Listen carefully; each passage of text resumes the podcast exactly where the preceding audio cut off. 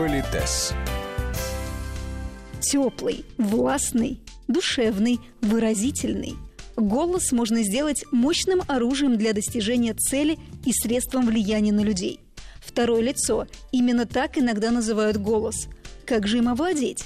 Сегодня в Политесе продолжаем разговор о силе голоса в деловой и светской жизни. У микрофона Татьяна Гусева. Здравствуйте.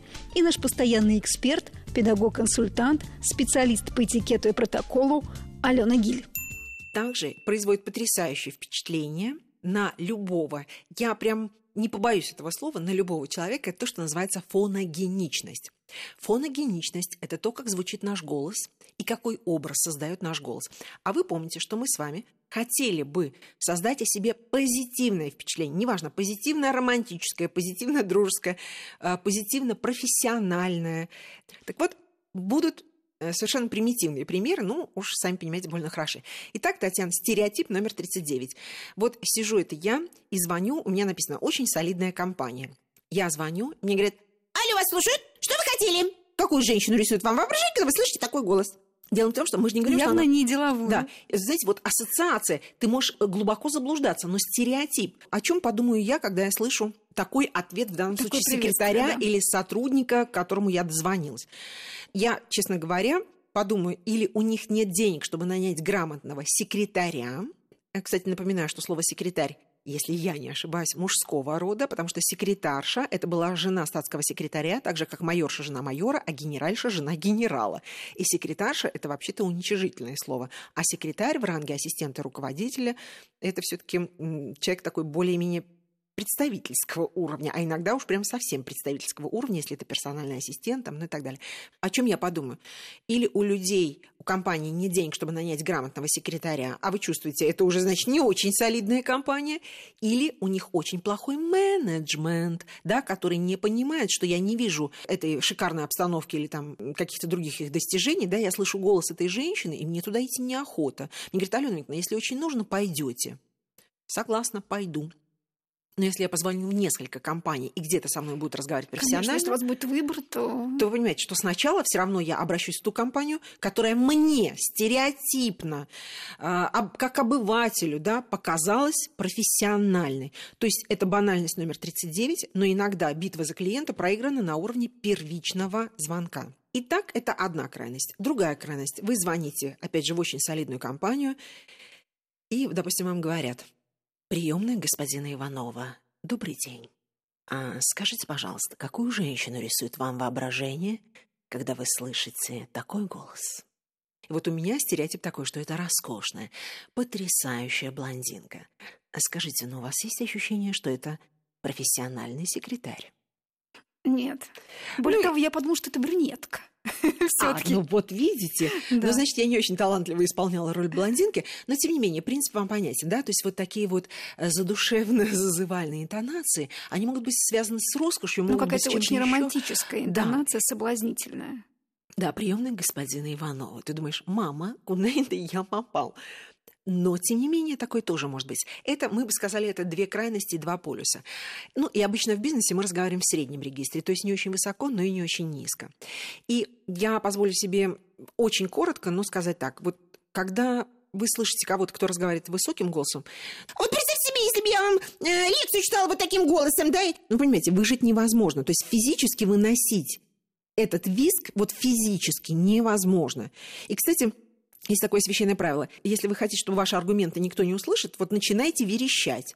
И все. И люди, они перестают слышать текст. У них главная мысль, чтобы человек закрыл рот, потому что физиологически это, вот знаете, как э, там, металлом по стеклу. Да, это, на, тяжело. это на уровне физиологии. А вы понимаете, если так 3-5 минут или это еще больше, ну это вообще невыносимо. С другой стороны, когда человек разговаривает вот в низкой тембральной окраске, то возникает вот именно такое романтическое эротическое впечатление. И здесь тоже надо понимать, что это неплохо, не хорошо. Это, ну давайте скажем так, научно доказанный факт, что низкий тембр голоса воздействует на сексуальные чакры. И когда, например, женщина начинает звучать в такой тембральной окраске, то мужчине, как правило, совершенно все равно, о чем она говорит. Это абсолютно обоюдоострое оружие. То есть вот когда мужчина начинает звучать в низах, Вот женщины тоже соловеют мегаментально, ну, потому что это очень приятно. И у меня есть любимый пример, если позволите. Я секретарь, знаете, такой средний регистр, приемный господина Иванова. Добрый день. Человек говорит, а будь добры, Семен, Сем... э, Семен Семеновича. А Семен Семеновича нет. Вот это настолько физиологично, вот все, что связано что с низким что человек подхватывает, при да. этом это не значит, что человек сексуально озабочен, или он там... Ну, просто так да. срабатывает. Но вот это так срабатывает. Причем я сейчас делала это ярко, чтобы это было видно, а на самом деле это может быть и не так. И очень часто, вы знаете, что продавцов пылесосов, э, я прошу Мы не хотим их обидеть. Да, да. да, это, ну, неважно, вот особенно сетевой маркетинг, когда нужно, неважно, что ты продаешь, нужно добраться до какого-то нужного человека, то есть их буквально учат разговаривать таким тоном. То есть я звоню и говорю, а, Сергей, будьте добры, благодарю вас. Секретарь говорит, это кто же моего руководителя? Сергей, будьте добры. Ну, наверное, это какая-то дама сердца, потому что, ну как это, в сети вашего босса кто-то называет Сергеем. Хотя странно, что человек звонит на такой телефон. Ну, да, в приемную. В приемную или иногда, когда у секретаря есть мобильный телефон, у него есть период, когда он может да. отвечать на звонки и так далее, да? Но тем не менее, знаете, а будьте добры, Сергей, вы думаете, батюшки мои, это, наверное, дама сердца. А это просто продавец, который таким манипулятивным способом пытается пробиться к руководителю. Такая история. И что хочу сказать. То есть у нас есть очень высокий голос, средний регистр, в котором мы обычно работаем. Низкий регистр, он э, чем гениален? Вот если я скажу, например, вот так, приемная господина Иванова, добрый день. Есть некое деловое ощущение. Да. Да. И что хочу сказать, есть еще тоже такой прием, прием, да, правило, если можно так сказать. Например, я скажу, «Господа, я один из лучших э, педагогов по этикету во всем мире. Скажите, кто-нибудь в это поверит?» Ну, вот вы понимаете, да? да? С другой стороны, если бы я, например, сказала, «Господа, я имею честь представлять компанию, одну из самых серьезных на этом рынке услуг». Уже другое отношение. Вот дело в том, что низкий тембр голоса, в зависимости от стилистики, он может восприниматься и как эротичный, или как статусный. Ну и я не лишу себя удовольствия немножко поглумиться вот когда, например, э, идет романти... ну, романтическое свидание, я уверена, что вы уже все поняли, но тем не менее, романтическое свидание, говорите, Сережа, такой чудесный вечер, эти свечи, все так романтично. Знаете? вот. А с другой стороны, например, вы говорите, Сереженька, такой чудесный вечер, эти свечи, все так романтично. То есть, Татьяна, к чему я это говорю? Дело в том, что голос – это потрясающий инструмент.